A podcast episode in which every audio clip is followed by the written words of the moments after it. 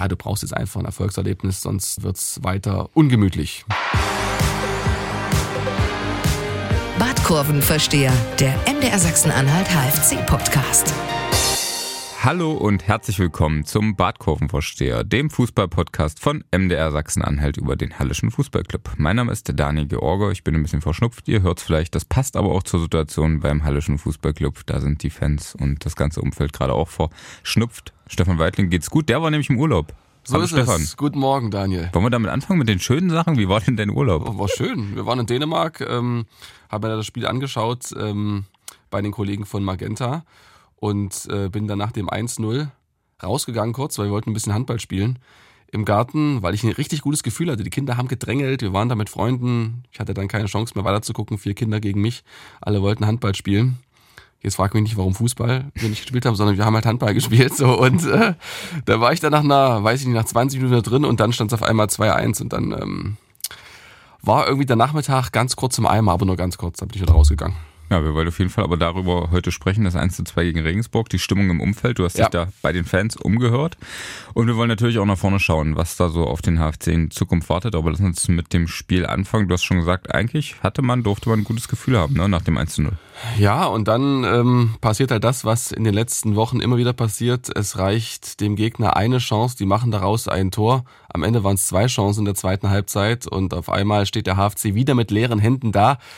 Und das ist natürlich schwierig für die Stimmung. Ähm, wir haben ja vor Ort immer vom MDR eine eigene Kamera.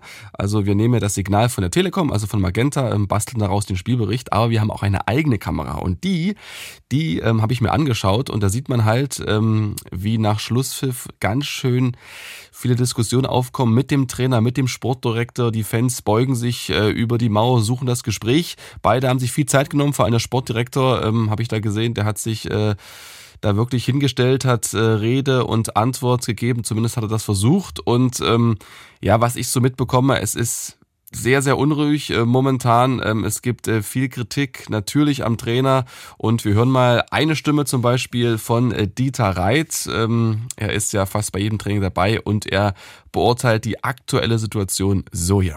Die Fans werden immer unzufriedener, vor allem auch mit der Aufstellung, was der Trainer macht. Ja, also das ist nicht mehr richtig nachzuvollziehen, warum hier immer Spieler äh, auf der Bank sitzen, die man vielleicht mal mit aufs Feld bringt.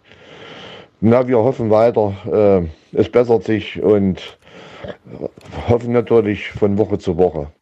Ja, also was er anspricht, ähm, das habe ich auch von mehreren anderen gehört, die monieren sozusagen. Ähm, die Aufstellung äh, vom Trainer, da geht's äh, beispielsweise um äh, Erich Berko, der ja letzte Woche im Testspiel gegen als Kliniker genau sich ähm, leicht verletzt hatte, konnte also die ganze Woche nicht so richtig mittrainieren. Was ich gehört habe, war dann sozusagen ähm, nie so richtig mit dabei, außer am Ende der Trainingswoche und trotzdem bekommt er seinen äh, Startelf ähm, sein, sein Startelf-Einsatz und äh, das sorgt halt für Unverständnis, weil er momentan einfach nicht die Leistung bringt. Ähm, ich glaube, das sieht jeder, ähm, dass da viel mehr geht und wir erinnern uns an den Podcast äh, zu Saisonbeginn mit äh, Thomas Sobotzik, wo er ganz klar gesagt hat, also wir wollen noch viel mehr sehen von Erich Berko. Sie waren alle zuversichtlich, weil er gut trainiert hatte, weil er einfach fitter wirkte.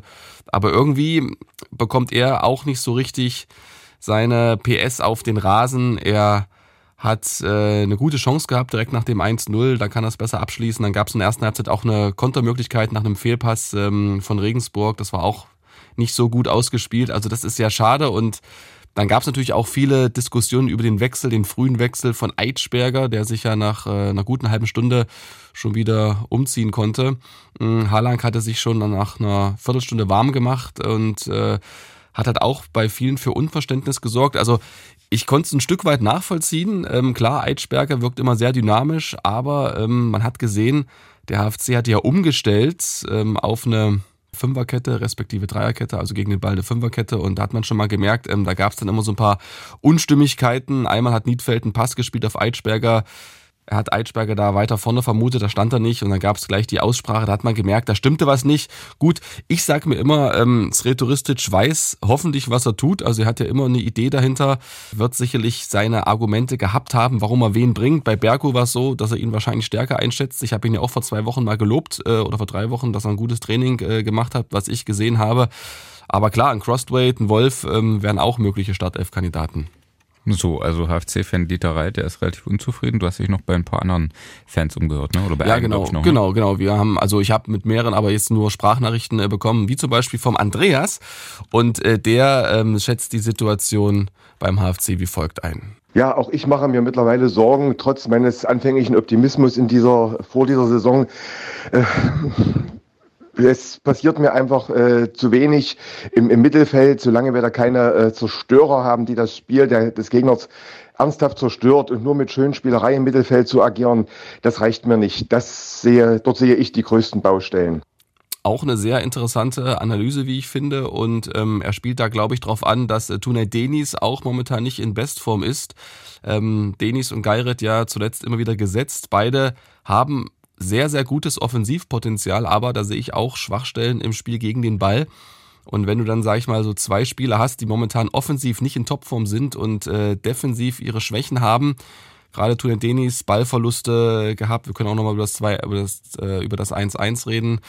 Ähm, ja, das ist natürlich dann nicht ideal und ähm, ich glaube, er wünscht sich da einfach ja, so ein Lofolomo vielleicht, der jetzt hinten gebraucht wurde, das auch gut gemacht hat in der, in der Abwehrkette, der viel weggeköpft hat, äh, so ein noch im Mittelfeld. Aber ja, das ist natürlich dann immer ja, von außen leicht gesagt und ähm, müssen wir einfach abwarten. Dann lass doch gerne das 1 zu 1 nochmal Revue passieren.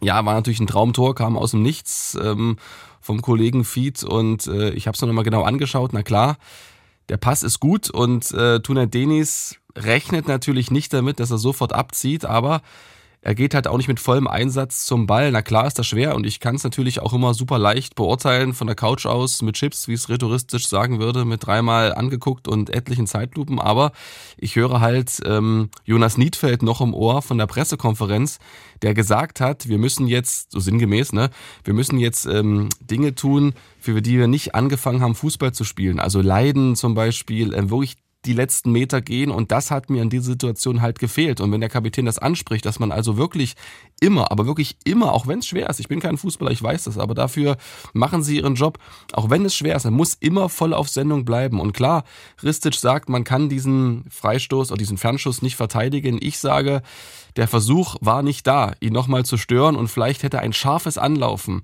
auf den Torschützen schon genügt, dass er vielleicht hektischer abgeschlossen hätte, etc. Ich verstehe auch den Trainer, der stellt sich da vor die Spieler, die bekommen momentan sehr, sehr viel ab, aber leider ähm, haben die Worte des Kapitäns nicht bei allen Gehör gefunden und so steht man dann da, wobei man ehrlich gesagt defensiv kein schlechtes Spiel gemacht hat. Gehört auch zur Wahrheit. Auf Sendung bleiben ist schon so eine Rico Schmidt-Formulierung noch, oder? Online, sagt er immer. Online bleiben. Auf Sendung bleiben ist Weitling, okay? Ah, okay, gut.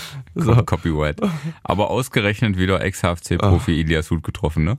Ja, und wir hatten uns darüber unterhalten, ist jetzt Nummer 5 von äh, den Ex-Halensern, die gegen ihren alten Verein äh, getroffen haben. Das zeigt, ähm, der HFC hatte mal richtig gute Spieler, könnte man jetzt richtig ja. frech sagen, ne? Mhm. Tom Zimmerschied, äh, Julian Guttau, Elias Huth, Sebastian May. Wer war der fünfte? Fällt mir gerade nicht ein. Doch, äh, Bentley Baxter Bahn. Also, puh, eigentlich schade, aber so ist es. Ähm, ja, war leider auch so, dass der HFC da einen Stellungsspieler hatte, Stellungsfehler hatte. Ähm, Jonas Niedfeld sah da nicht so gut aus, wobei er sonst eine gute Partie gemacht hat. Und lass mir noch einen Satz sagen, ähm, es gab ja auch zum Spiel so ein bisschen unterschiedliche Bewertungen. Also ich fand die erste Halbzeit, das war wirklich weitestgehend gut. Also es war ganz klar die Marschroute, die Null soll stehen hinten. Also über allem schwebte das große Ziel, wir wollen kein Gegentor fangen. Man hat jetzt 25, davor hatte man 23. Deshalb hat äh, es rhetoristisch ja auch umgestellt auf diese Fünferkette. Klar, die Mannschaft hat am Anfang gefremdet. Das hat man gemerkt, ich habe es angesprochen, die Zuspiele von äh, Niedfeld auf Eitschberger zum Beispiel, die war nicht exakt. Es gab auch mal ähm, so, so, so ein Pass ins Zentrum, so einen Verunglückten von Sven Müller. Da merkte man auch, die Mannschaft, die ist ein Stück weit verunsichert. Aber sie hat wirklich wenig zugelassen, bis auf einen Freistoß in der ersten Halbzeit und eben diese Hereingabe, die Niedfeld dann sehr gut weggrätscht. Also das war nicht schlecht, aber man hat auch wirklich den Ansatz gesehen, wir gehen sehr spät ins Pressing oder eigentlich gar nicht. Berg und Baumann haben immer bis zur Mittellinie gewartet was äh, Regensburg so einfällt. Und sie sind dann eher so ein bisschen zaghaft draufgegangen. Man wollte hinten wirklich alles dicht haben, man wollte das Spiel entschleunigen. Das sieht dann immer nicht gut aus. Und na klar, ist dann die Rede, auch beim Kommentator vom Magenta habe ich gehört, ja, warum geht so wenig nach vorn? Ja klar, ähm, wenn alle hinten stehen, ist der Weg natürlich weit nach vorn, dann hast du große Abstände und dann sieht das natürlich nicht so fluffig aus. Aber in der zweiten Halbzeit war es besser und es wurde belohnt mit dem Siegtor, äh, mit dem Führungstor. Schön wäre es gewesen, Siegtor. Und am Ende gab es halt dann zwei Chancen von Regensburg und aus die Maus. Siegtor wäre schön gewesen für den HFC, ja. aber seit sechs Spielen gibt es jetzt keinen Sieg. Ähm, gibt es irgendwas, was dich hoffen lässt? Ach, das ist immer schwierig. Also ich sage ja immer, irgendwann reißt jede Serie auch mal eine negative. Und ähm, manchmal ist es vielleicht gar nicht zu erklären, dass du auf einmal gewonnen hast, weil du ein bisschen Spielglück hast. Das hat der HFC momentan aktuell nicht. Und ähm, es gibt auch noch einen Faktor, es läuft momentan wirklich vieles dagegen. Wir haben die Verletzungen angesprochen, wir haben die Gegner angesprochen. Ich meine, Regensburg, die holen den fünften Sieg in Folge, die kommen mit so einer breiten Brust. Ähm, die haben auch kein überragendes Spiel gemacht. Die hatten bis zu dem Ausgleich keine Chance in Halbzeit 2, hat alle, hat Halle gut weggeteidigt. Es war so ein klassisches 1 zu 0 aus HFC-Sicht. Jetzt kommt Ulm, die nächste Supermannschaft. Also das, ja, ist alles so ein, so ein Faktor, der mit reinspielt, was es schwerer macht für den HFC, aber was natürlich keine Ausrede sein darf. Was vielleicht ein bisschen Hoffnung macht, äh, besser Halimi, der von vielen als Königstransfer zitierte Neuzugang, der ist äh, auf gutem Wege, macht das Mannschaftstraining mit und wäre eigentlich mal einer, ja, der da vorne ähm, ins Mittelfeld gehören könnte. Tuner Denis, wir haben es angesprochen, der hat eine tolle Quote, keine Frage. Der hat eine super Standardstärke, der hat einen super Abschluss, deshalb spielt er auch von Anfang an, weil er einer der wenigen ist, der in einem genialen Moment mal einen Schuss raushauen kann hat schon oft den Pfosten getroffen, er hat schon oft das Tor getroffen, er hat äh, super Standards reingebracht, aber er braucht, glaube ich, auch mal eine Pause. Und vielleicht klappt's ja mit Halimi, vielleicht ist das die große Überraschung. Wobei natürlich dann auch der Druck extrem ist. Ne? Also da kommst du rein und sollst dann irgendwie als ähm, ehemaliger Zweitliga-Profi und Europapokalspieler mit äh, Brøndby auf einmal alles an dich reißen. Das ist extrem schwer, aber mein Gott, warum denn nur nicht? Wir haben schon, ja, das ist ein bisschen Hoffnung, das ist gut. Ich glaube, äh, so viele HFC-Fans haben irgendwie gerade keine Hoffnung mehr. Zumindest das ist natürlich immer sehr schwarz und weiß, auch wenn ich so im Internet lese. Ja. Ne, ist da vieles Regionalliga, wir kommen und so. Und äh, ein Kommentar hatte ich auch gelesen, beim nächsten Spiel wären es 4000 Zuschauer, jetzt waren es, ich habe nochmal geschaut, 5867. Ja. Also die Stimmung, da, also da, da brennt schon der Baum, ne? Ja, na, ich immer, sagen wir mal so, ähm, es fängt an zu glimmen. Also, dass der Lichterloh brennt, äh, würde ich jetzt nicht. Ist noch ein bisschen Zeit bis Weihnachten. Ja, genau. Erstens noch ein bisschen Zeit bis Weihnachten und Natürlich ist es so eine, so eine Rettungsfloskel. Es sind ja noch, rechne mal durch, äh, 12 minus äh, 26 Spiele oder 25 Spiele plus Nachholspiel. Natürlich ist noch viel Zeit, aber jetzt ist das Problem, dass du mit einem eigenen Sieg erstmal nicht unten rauskommst aus der Abstiegszone. Du brauchst also eine kleine Serie. Das ist also ähm, schon ein Nachteil, selbst wenn du jetzt einen Punkt holst gegen Ulm, so richtig befreien kannst du dich nicht und du hast eben das berühmte Messer am Hals, was sie eben nicht haben wollten, was auch dazu führt, dass du als Trainer überlegst, wie machst du es, ähm, kannst du jetzt überhaupt die Spiele so weiterentwickeln, wie du es willst oder geht es darum, einfach nur irgendwie Punkte zu holen, auch wenn das extrem leicht äh, gesagt ist. Ich habe am Wochenende so ein Zitat gehört, beziehungsweise gelesen von Urs Fischer, äh, Union ja. Berlin Cheftrainer, der hat sinngemäß, ich will es nicht falsch wiedergeben, mhm. aber sinngemäß äh, gesagt, man darf auch als Trainer nicht unendlich verlieren, auch wenn man noch so viele Verdienste hat. Ähm, und ich musste ein bisschen an HFC und Sretoristic denken, oder? Na klar, also irgendwann ähm, wird's ungemütlich, es fängt ja langsam schon an. Also fand es interessant, die MZ äh, hat einen guten Artikel geschrieben zum Spiel ähm, am Samstag heute in der Ausgabe Sie sprechen von stürmischer See und wenn es dann gegen Ulm schief geht, dann ist es schon die Sturmflut und ich frage mich, was kommt danach? Also, weißt du, ist dann die Orkanflut? Ist es dann, weißt du, also das ist dann schon irgendwann,